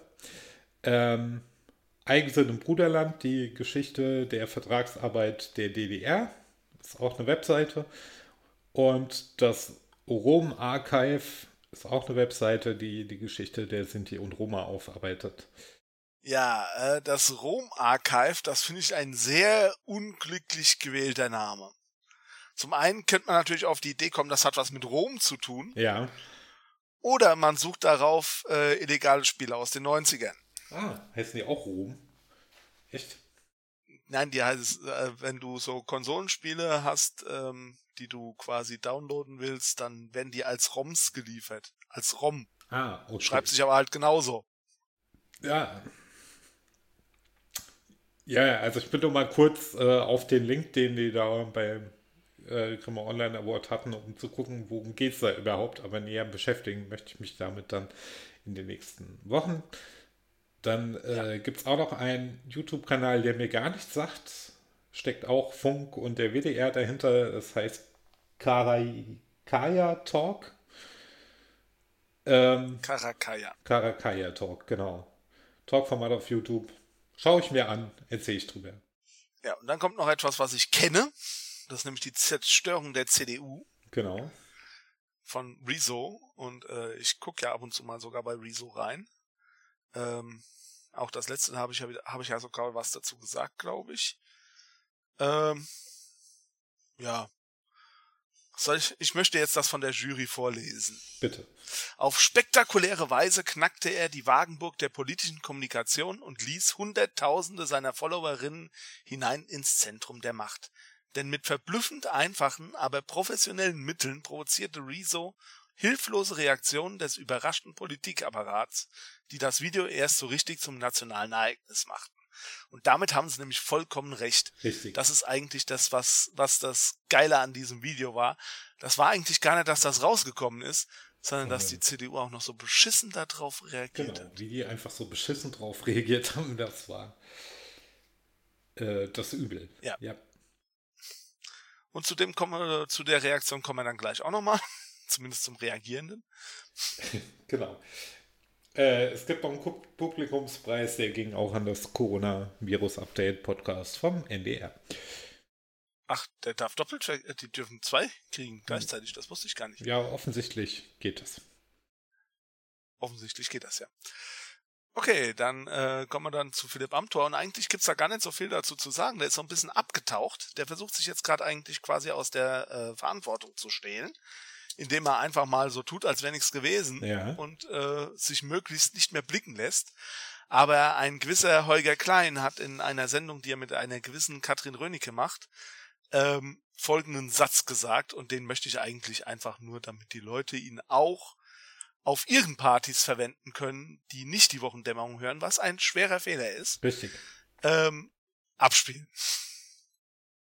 Ja, Amtor hat also das Versprechen über 250.000 Dollar bekommen und nicht einfach nur irgendwelche blöden Aktienoptionen. Und da dachte ich, das kann man ja mal im Hinterkopf behalten. Ne? Falls es dann mal wieder Partys gibt, kann man dann auf der Party äh, davon erzählen, damit der Amtor nicht so billig davonkommt, wie es gerade den Anschein hat. Dann kann man so, Wusstest du, dass der Amtor eine Viertelmillion von dieser Gutenberg-Firma bekommen hätte, wenn er nicht aufgeflogen wäre? So. Großartig. So viel zu dem Thema. Ähm, ich weiß leider nicht, was für eine Lizenz die Wochendämmerung hat. Das versuche ich dann noch rauszufinden. Ah. Ähm, Im Zweifelsfall verlinke ich es oder wir müssen es rausschneiden. Gut, das sagst du mir dann nochmal. ja, das sage ich dir dann nochmal. Okay. Ähm, ähm, damit das dann aber annähernden Sinn ergibt, müsstest du jetzt nochmal kurz zusammenfassen oder das wiederholen, was Holgi gesagt hat, weil sonst habe ich ein echtes Schnittproblem.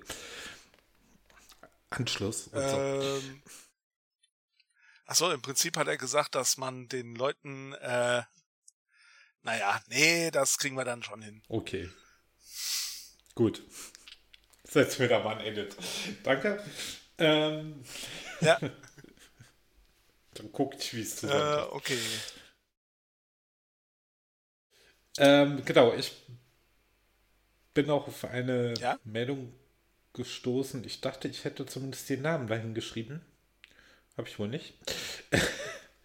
Der stellvertretende Chef des Fernsehsender Phoenix verlässt die Dokumentations- und Ereignisredaktion, so heißt wohl eine äh, Redaktion in dem Sender, die sich halt so um Bundesparteitage von äh, Parteien gekümmert haben, die live übertragen haben. Ähm, er war Leiter dieser Redaktion und stellvertretender Senderchef. Äh, verlässt ihn zum 1.8. Vielleicht kannst du gerade nochmal googeln, wie er heißt.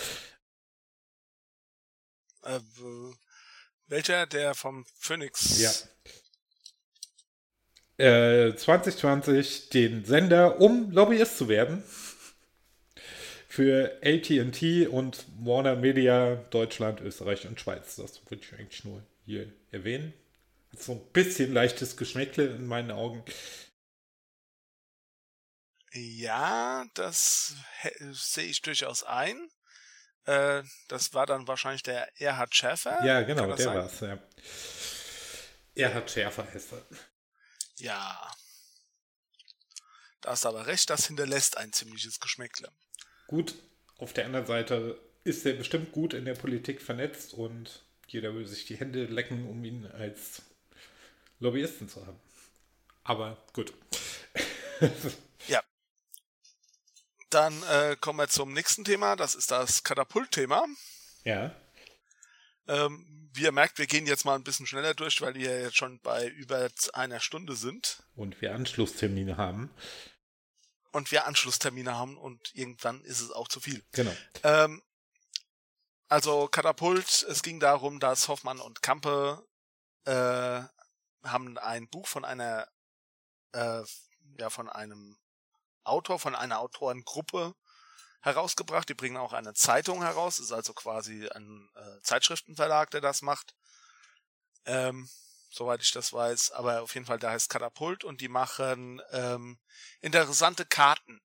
Also so äh, grafisch aufbereitete Daten. Ähm, da kann, da gibt es zum Beispiel ähm, ja wo was gegessen wird oder sonst irgendwas. Also so alles Mögliche, was man halt in Karten darstellen kann.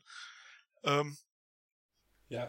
Machen die halt in einem bestimmten Stil auch. Ich weiß nicht, ob du das kennst. Ähm, ja, ich kann es mir vorstellen. Also. Ich, es kann auch sein, dass du da schon mal was davon. Genau. Ich könnte jetzt nicht sagen, oh, das ist eine Katapultkarte, aber. Ähm, ja, äh, da gibt's auch solche Sachen wie die Bund Präsidentenwahl in Polen, aber es gibt dann halt auch, ähm, ja, dass es dann halt, oh, wie ich gerade sehe, gibt es ja eine zweite Sache. Ähm, gibt es einen zweiten Text dazu. Ah. Verdammt, das ist natürlich scheiße. Ähm, naja, dann werde ich den zweiten Text auf jeden Fall verlinken. Ähm, jedenfalls machen die halt ähm, diese Karten und haben da haben dazu halt ein Buch mit, ähm, ich habe mir den Namen aufgeschrieben, Hoffmann und Kampe herausgegeben und wollten halt auch mit denen ein zweites Buch machen. Die hatten halt dann, man kriegt dann halt einen gewissen Prozentsatz und die wollten halt mehr Prozent haben äh, für das zweite Buch und wurden dann hingehalten. Ähm, dann hieß es halt auch immer, ja, dann machen wir das halt nett und dieses und das. Und ja, dann hat sich diese, hat sich Katapult halt gesagt, ähm, dann gehen wir halt zu jemand anderem und die haben sich dann an einen anderen Verlag gewendet. Ich weiß jetzt gerade gar nicht, wie er heißt. Ähm, also die hatten vorher dieses Buch mit Hoffmann und Kamp rausgebracht, haben dann ihr zweites Buch bei jemand anderem rausgebracht, ja. der, äh, ja, der das halt, jo, der ihnen halt mehr zahlt um es mhm. mal ganz klar zu sagen, weil das ist immer ein Bestsellerbuch. Und ähm, ja, auf jeden Fall ist Hoffmann und Kampe dann auf die Idee gekommen, ähm, wir machen jetzt äh, ein anderes Buch. Ja. Das quasi dasselbe Buch in neu ist. Also die haben ah, quasi okay. auch ein Buch raus, also die haben nicht dasselbe Buch rausgebracht, das Buch, das ähm, Katapult bei denen rausgebracht hat, hieß 100 Karten, die deine Sicht auf die Welt verändern. Ja. Und der Verlag wollte ein Buch rausbringen, das hieß, ähm, das sollte heißen 100 Karten, die deine Sicht auf Deutschland verändern. Ah, okay. Nachdem sie ähm, das Buch halt, ja, dann, nachdem sie das Buch halt nicht ähm, rausbringen durften. Das ja dagegen ist dann Katapult vorgegangen und ähm, das wurde dann halt umbenannt in gute Karten. Das sieht aber immer noch genauso aus, halt hat eine andere Farbe, aber es sieht vom Stil her genauso aus. Der Stil der Karten sieht ähnlich aus. Mhm. Und ähm, es ist halt sehr darauf ausgelegt, dass es so ähnlich, dass es genauso aussieht wie das Buch, das von Katapult kommt. Ja. Meiner Meinung nach. Meiner Meinung nach war das die Absicht, das genau so zu machen. Ja. Und das geht nicht. Kann ich aber leider nicht beweisen. Richtig. Das, das geht nicht. Äh, da, hat, da sind sie jetzt auch im Rechtsstreit. Ja, zu Recht. ja, jedenfalls. Ähm, ja. Hat der Katapultautor, da, da hat er halt auch was drüber geschrieben und ähm, also die haben das rausgebracht, da haben sie dann einen äh, Zeitredakteur für gewonnen, der heißt Tim Fischer, der hat das dann gemacht für Ja. die, für den Verlag. Und ähm, ja, das Buch ist liegt normalerweise halt häufig jetzt direkt neben dem Buch, das es von Katapult gibt, Mhm. direkt nebendran. Okay. Also quasi direkt dazwischen, weil wenn man es bei äh, Amazon kauft, äh, kaufen will, dann äh, kriegt man die anderen auch immer angeboten und auch umgekehrt, wenn man das andere, es, sie sind, sie sind miteinander verbunden. Ja. Jetzt, wo ich, wo ich schon, wo ich nochmal auf Amazon zu sprechen komme, es gibt es natürlich leider auch eine Auffälligkeit, nämlich dieses äh, Buch, das, ähm, wie, wie der Autor von Katapult halt auch sagt, das äh, Eierbuch, weil das gelb ist. Ja. Ähm, das äh, hat bei Amazon sehr viele Ein-Sterne-Bewertungen gekriegt, Ah. Ja. die blöderweise im Text sehr häufig, äh, also äh, erstmal im Stil nah dran, nah aneinander liegen. Ja.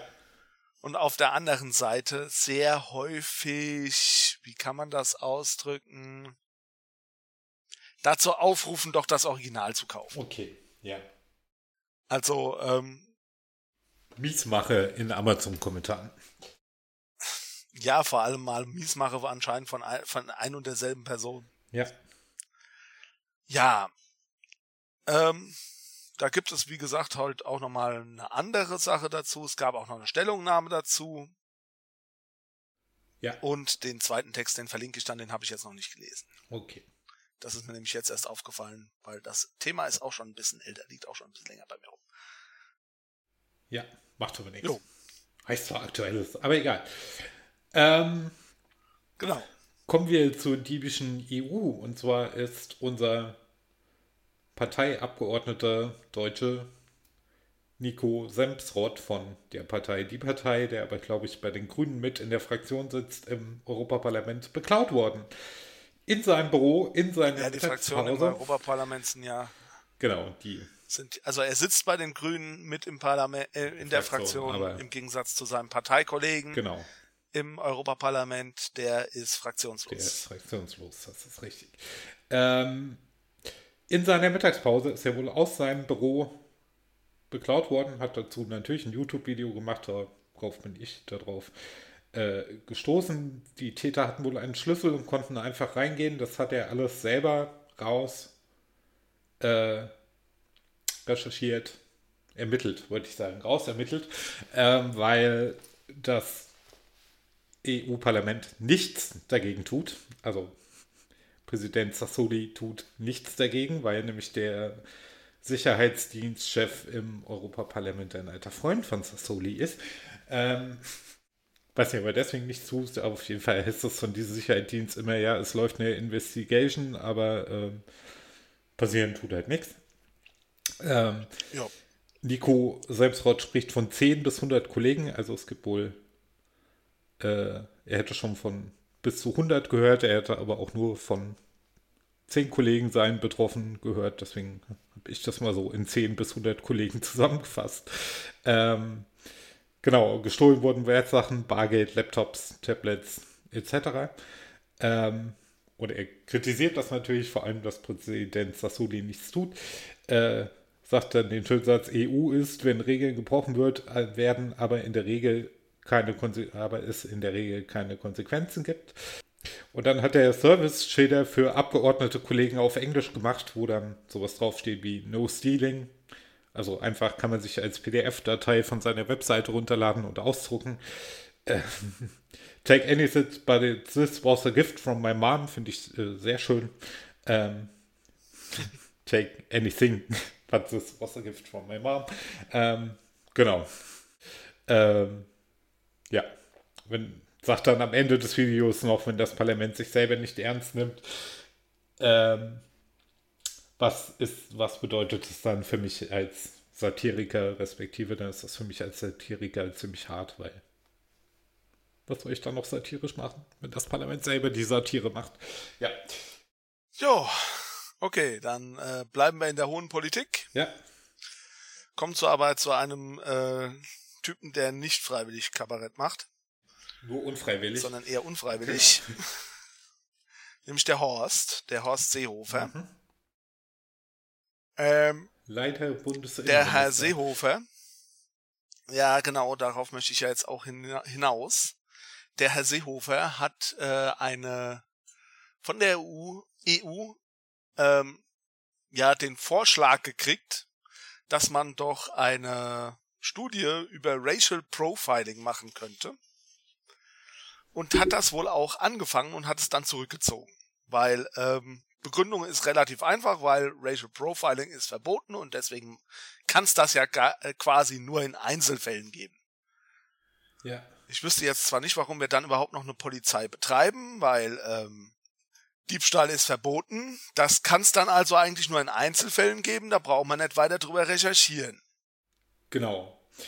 Ja, das ist ja auch. Also äh, für die Leute, die nicht wissen, was Racial Profiling ist, erstmal. Racial Profiling ist, wenn man ähm, eine eine Annahme über, also wenn man eine ähm, Personenkontrolle macht und grundsätzlich Personen kontrolliert werden nach rassischen Gesichtspunkten, nach angeblich rassischen Gesichtspunkten. Also du sitzt in, Hautfarbe. in einem Auto mit einem Türken, einem Schwarzen, einem Deutschen und einem Engländer und die Polizei hält dich an und dann kannst du davon ausgehen, dass der Türke und der Schwarze mehr durchsucht werden als du selber, weil das wäre Racial Pro Profiling.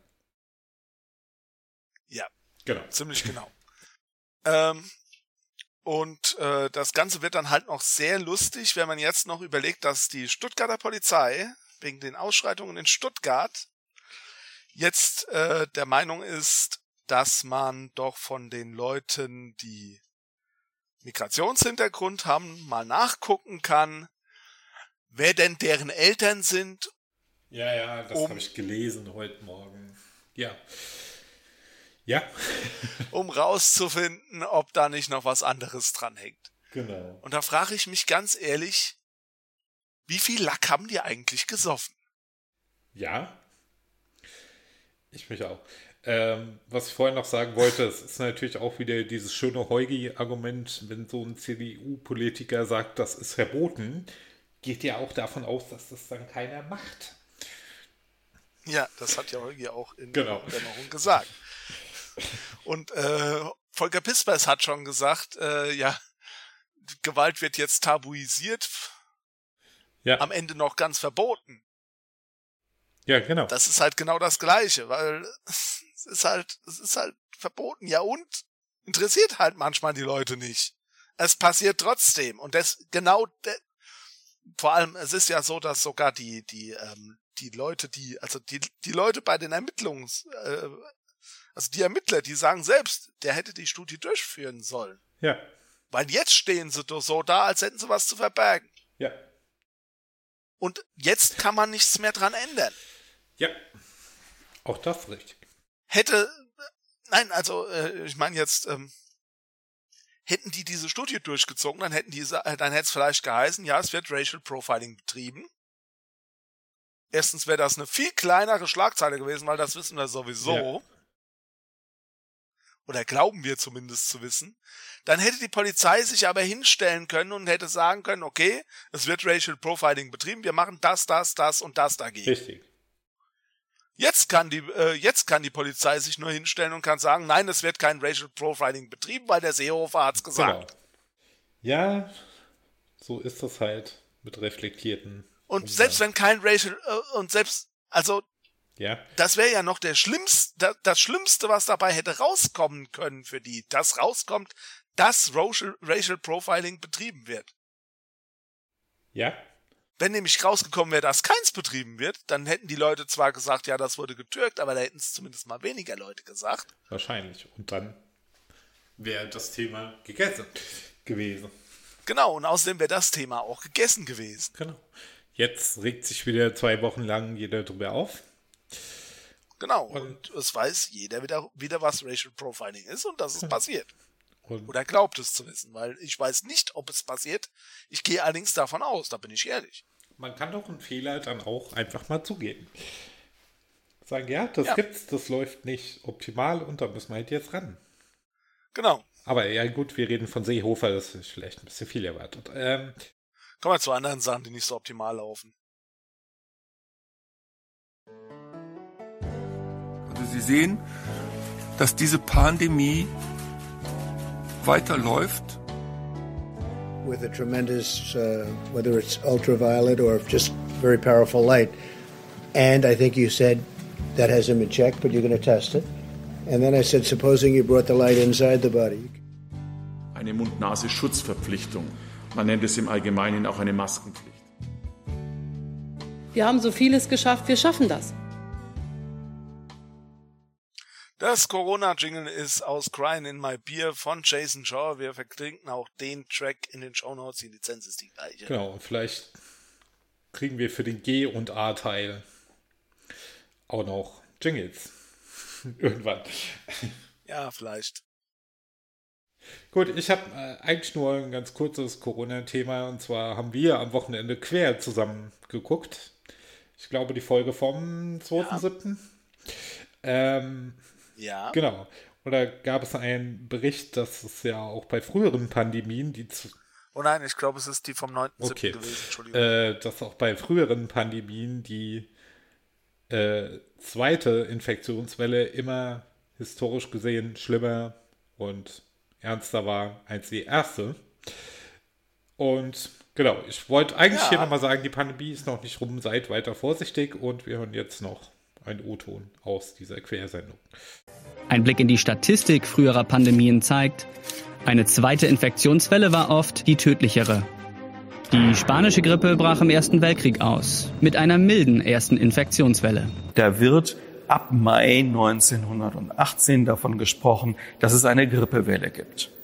Und dann wurde erstmals von einem Abebben der Grippe berichtet und eine gewisse Erleichterung trat ein. Das war natürlich ein ganz großer Trugschluss. Auch in den Vereinigten Staaten steckten sich viele Menschen nach Lockerung der Abstandsregeln mit der Grippe an. Zum Beispiel bei Straßenumzügen in St. Louis. Man konnte ganz klar sagen, in dem Moment, in dem man das wieder aufgemacht hatte, die Bevölkerung war ja dagegen nicht immun, ähm, ging es wieder von vorne los. Okay, also quer ähm, sollte man sich sowieso immer angucken. Genau. Ähm, ich habe auch. Auch wenn es ein bisschen Bayernlastig Ja, ist. gut, das wird halt vom BR gemacht. Extra 3 ist Ja, auch mal ein bisschen. Nur beim BR ausgestrahlt. Extra 3 ist auch. Ja, das ist aber doch ein bisschen was anderes. Ähm, Ja, das ist ein bisschen nordlastig, aber es wird halt zumindest mal das, was in der ARD gezeigt wird, wird ist halt trotzdem immer noch auch in ganz Deutschland und wird auch für ganz Deutschland gemacht. BR wird offensichtlich auch in erster Linie für Bayern ja, gemacht. das stimmt. Ähm, genau, ich habe vergessen, nochmal zu schauen, wie dieser Historiker heißt, der da gesprochen hat. Das liefere ich aber nach in den Show Notes. Ähm, genau, das andere war ein Offsprecher von Quer. Ja, ich wollte eigentlich nur sagen, seid weiter vorsichtig. Ist es noch nicht vorbei. So sieht's aus. Und ähm, dass eine zweite Welle schwerer wird, das wurde, äh, war bei der spanischen Grippe lag es zum Beispiel auch daran, dass die äh, Leute zurückgekommen Ja. sind. Vor der, also zwischen der ersten und der zweiten Welle sind die Leute quasi aus dem Ersten Weltkrieg Genau. zurückgekommen und haben es dann halt verbreitet. Und ich kann mir halt auch vorstellen, dass es genau deswegen so ist, weil jetzt haben wir momentan latente Gefahrenherde in ganz Deutschland oder auf der ganzen Welt schon quasi Ja, in manchen Ländern nicht so. Und dadurch, dass man den äh, sogenannten Shutdown, weil wir hatten niemals einen Ja. Shutdown, das ist wie richtig. auch öfter ja. sagt, aber wie ich auch öfter sage, ähm, den sogenannten Shutdown, also die, das Abstandsgebot, äh, so schnell wieder zurückgefahren hat, weil man Angst um die Wirtschaft hatte, hat, konnte man halt auch keine komplette Nachverfolgbarkeit herstellen und konnte es auch nicht komplett aus Deutschland raushalten. Und mit den neuen Reise, mit den weggefallenen Reisebeschränkungen kann man sowieso nicht aus Deutschland weghalten. Richtig. Ja, kann man nicht. Ja. Ja, wir. Aber wir machen, wir, ich weiß, im Zweifelsfall sterben wir auch für die Wirtschaft. Also genau genommen sterb, sterben vor allem die Hartz-IV-Empfänger für die Wirtschaft, weil die sind die, die von der Wirtschaft am wenigsten kriegen und am meisten von Corona betroffen sind. Ja, Gut. Da habe ich mich nochmal aufgeregt, dann rege ich mich gleich weiter auf, Noch weiter. Ähm, nämlich über den Herrn Gabriel. Der Herr Gabriel hat nämlich wohl beim Herrn Tönnies, Tönnies, Tönnies, Ja. zur Zeit, als das schon mit dem äh, mit der mit dem Corona war, wohl tatsächlich noch mal einen Beratervertrag unterschrieben. Zumindest wenn ich das nicht ganz falsch Okay. verstanden habe. Das ist ja schlau. Ja, aber vielleicht habe ich es auch komplett falsch verstanden. Okay, ich habe das gar nicht mitbekommen. Auf jeden Fall war der war der Berater bei Tönnies. Ja. Ah, Nee, es war, äh, er hat es wohl tatsächlich doch ab 1. März. Ja, okay. Also nicht als es hochgekocht gekocht ist, sondern als es, äh, als es aber schon angefangen Ja. hat. Da war Gabriel dann bei Tönnies Berater. Und das ist halt natürlich sau dumm, weil damit, also äh, ich würde als SPD mal langsam überlegen, ob man diese Altlast nicht irgendwie loswerden kann. Also Gabriel, Ja. vielleicht auch gerade mal noch den Russen Schrö- Schröder, ähm, also den Gazprom Schröder, Gazprom Gerd, wie auch immer, ähm, ob man die nicht irgendwie loswerden kann, weil es ist halt scheiße. Ist schon ein bisschen scheiße, ja. Schön, dass wir uns da einig ja sind. nur die SPD soll es halt auch verraffen, aber gut. Ja. Ah, jetzt weiß ich, warum es hier so halt. Na, okay. Weil? Weil ich die Tür aufge äh, zugemacht Ah, habe. okay. Sonst waren die Tür immer relativ nah, also drei Meter neben mir in den, oder zwei Meter neben mir in den Raum rein. Ah, Hätt- Hätte den Hall gebrochen. okay. Und ja, weil ich drüben was anhatte, da habe ich die Tür zugemacht und deswegen halt das hier so. Ah, ja. Ähm, tut mir leid, Leute. Jedenfalls, ähm, ja, ist halt wieder mal unschön aufgefallen, der Herr Gabriel. Und das wollte ich eigentlich nur noch mal nicht unerwähnt lassen. Und äh, ich hatte sonst Okay. nichts mehr für Corona. Ja, ich auch nicht. Kann er sich mit dem Herrn Amtor zusammentun, WG gründen. Ähm, Ja, und es gibt, man muss jetzt aber halt auch mal sagen, weißt du, äh, der Herr, der Gabriel, ähm, also bei Tönnies, da ist ja sowieso schon so viel schief gegangen. Da wird, ja- da werden jetzt auch, ich meine, da, es kam jetzt ja auch das Urteil, dass, äh, dass da kein Lockdown für den Kreis Gütersloh äh, weiter bestehen darf. ja. Nicht für den ganzen Kreis, sondern nur für äh, Dings. Und dann sieht man dann halt auch, wie Wohnblöcke abgeriegelt werden Ja. von Leuten, die überhaupt nichts dazu können Ja. die werden allein gelassen, damit, äh, damit die Geschäfte weiter offen bleiben können. Ja. Ich habe ja überhaupt nichts dagegen, dass man sagt, äh, dass man darüber redet, die Schulen zu, schli äh, zu schließen oder nicht zu schließen, aber die Geschäfte. Also, ich rede jetzt nicht von Lebensmittelgeschäften, ich rede jetzt davon, dass Die äh, waren ja auch, der Mediamarkt offen bleibt und die sowas. waren ja auch die ganze Zeit offen. Die Ja, Lebensmittelgeschäfte. und wenn wir schon mal dabei sind, können wir auch noch mal ganz kurz über die Maskenpflicht reden, weil ich da noch über eine Sache ganz eine Sache ganz kurz anmerken möchte, weil die ganzen, weil ja die diese äh, Leute, die shoppen gehen, äh, die diese was weiß ich, diese Klamottenläden oder auch den Mediamarkt betreiben, sagen, ähm, ja, wenn ich bei euch Masken tragen muss, dann komme ich halt nicht rein. Ja, ich sehe das. Da muss genau ich, äh, dass, dass, es, dass es Leute gibt, die das sagen. Und da muss ich ganz klar sagen, wenn ich keine Masken tragen muss, gehe ich in keinen Mediamarkt Richtig. mehr rein. Ja, Wenn jetzt heute beschlossen würde, dass ab Donnerstag keine Masken mehr ein, äh, in Geschäften getragen werden müssen, dann wäre ich morgen nochmal einkaufen und dann, wär, dann würde ich mir so viel Kram anschaffen, dass ich für mindestens vier Monate nichts mehr kaufen muss. okay. Also ich würde wahrscheinlich Lebensmittel und so würde ich doch weiter einkaufen, wie ich das gewohnt bin, aber ja, wird es. Na, dann, äh, ja, ich, ich gehe davon aus, dass es dann irgendwo einen Laden gibt, der sagt, wir bleiben bei der Maskenpflicht. Ja, Aber in einen Laden, der keine Maskenpflicht hat, gehe ich nicht rein. aber er wird dann zumindest alles Unnötige vermeiden und ich war jetzt auch mit Masken anzukaufen, das ging auch, ich habe es überlebt. Ähm, ja, Ich meine, wir sind mit, der- mit Mas ich bin mit, mit der Maske letztens zwei Stunden lang im Zug gefahren. Ich weiß überhaupt nicht, wo das Problem sein Genau. soll. Ja klar gibt es Schöneres, aber ähm, Ja, und manchmal trinkt man halt auch was, dann nimmt man die Maske kurz runter, okay, aber meine, da habe ich auch gemacht. Ja. Ich meine, es ist heiß. Ja, also es gibt Schöneres und Aber- ähm, ich bin froh, wenn, das, wenn die Pandemie irgendwann auf dem Stand ist, wenn man es nicht mehr braucht. Zugegeben, ich habe auch lange vorher gewartet, bis ich eine Maske aufgezogen habe. Also ich habe es erst bei der Maskenpflicht gemacht und nicht vorher. Ähm, ich habe es kurz davor gemacht. Ja. Ähm, genau, aber jetzt würde ich sie wahrscheinlich auch weitertragen, wenn es keine Maskenpflicht mehr gäbe.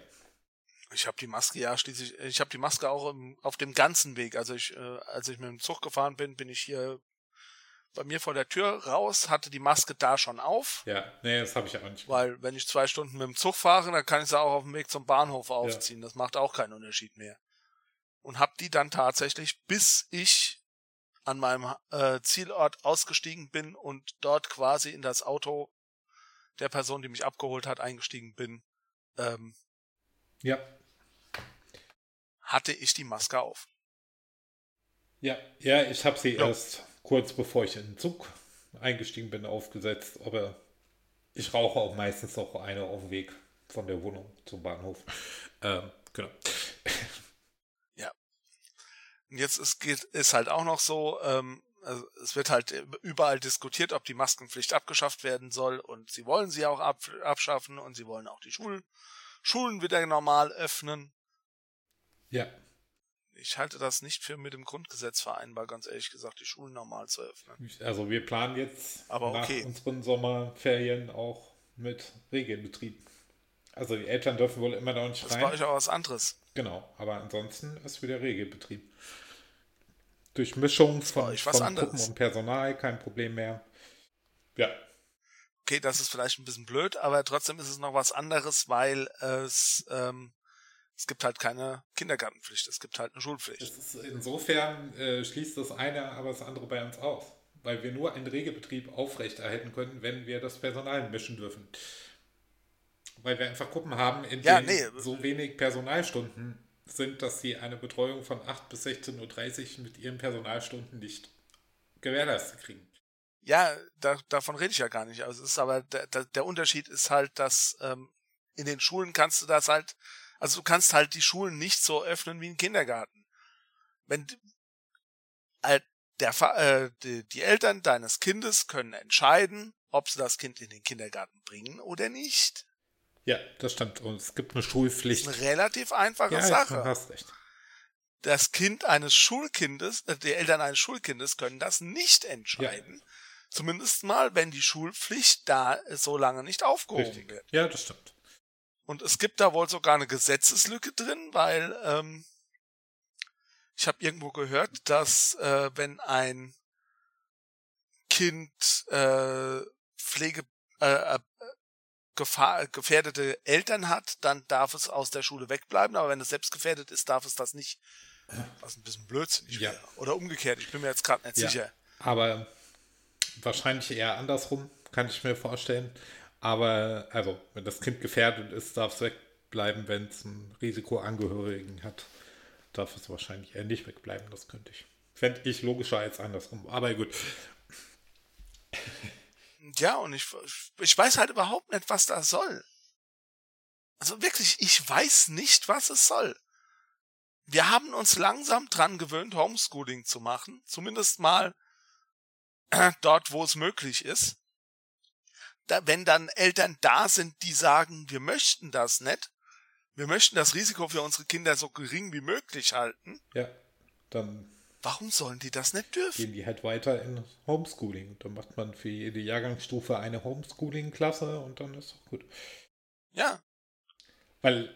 Kann man für große Städte auch zusammenlegen, wenn das nicht so viele sind. Und wenn es viele sind, dann hat man mehr Leute, mehr, mehr Lehrer frei, die das Homeschooling machen können. Das stimmt weil ich schon wieder Lehre höre, aber ich bereite doch dann nicht normalen Unterricht für meine Klasse vor und dann auch Homeschooling. Ähm, ja, aber das. Tja, das ist Pech. Das man ja alles aufgeteilt. Wie schon bei. Was war denn das jetzt? Wo war, da, wo war denn das schon wieder? Und äh, wir. Was haben wir da geguckt? Ich weiß nicht. Worauf ich weiß nicht mehr. Ähm, mit so ein bisschen Home-Kindergarten-Ring haben wir ja auch gemacht, zumindest mit unseren Vorschulkindern. Die haben, als die Kita zu waren, ab und zu mal eine E-Mail von uns bekommen mit, guck mal hier, Arbeitsblatt, füll's doch aus und werf es uns in den Briefkasten. Aber es haben sich keine Nachteile Ja. draus. Genau, das war aus der Querfolge, wo ich das gesagt habe. Ach so. Wo, genau das war mit den Leuten, mit den Motorradfahrern, ja. wo es geheißen hat, ja, da kommen die Mot da kommen die Leute dann nicht mehr. Dann habe ich, äh, hab ich auch gesagt, Leute, wenn die Leute nicht mehr kommen, das ist Ja. dann halt Pech. Pech gehabt. Ihr habt euch dafür entschieden, das so zu machen. Dann steht auch dazu. Aber jetzt nicht einfach irgendwie Verbote fordern. Ähm, Ja, ja. Schwachsinn. ja. So, aber anderes Thema. Außerdem haben wir Anschlusstermine. So. Ja. Genau. Und es ist schon Genau. 1912. Am 13.07. Richtig. übrigens. Gute Nacht. Gute Nacht. Wir freuen uns über eure Mitwirkung in Form von Abstimmungen, Wortbeiträgen oder Kommentaren unter podcast.mediengestoeber.de. Erreichen könnt ihr uns unter folgenden Kanälen. E-Mail, Kommentare at mediengestoeber.de Oder mitmachen at mädchengestoeber.de. oder Twitter at Darin. und at Lara Klee, Äh, und Mastodon at mädchengestoeber at mastodon.social. der Discord-Channel wird auf unserer Seite verlinkt. Ebenso wie unser Forum irgendwann mal. Ist beides nicht verlinkt. Discord verlinken wir auch nie. Äh, oder ist der verlinkt? Stimmt. Fällt mir gerade so auf. nee, der ist moment auch immer noch nicht verlinkt. Das muss ich auch mal machen. Und Ja, ich hatte halt in letzter Zeit kein Internet. Ja, ja. Da ist das die richtige Ausrede. Ähm, und wir wünschen allerseits gute Unterhaltung.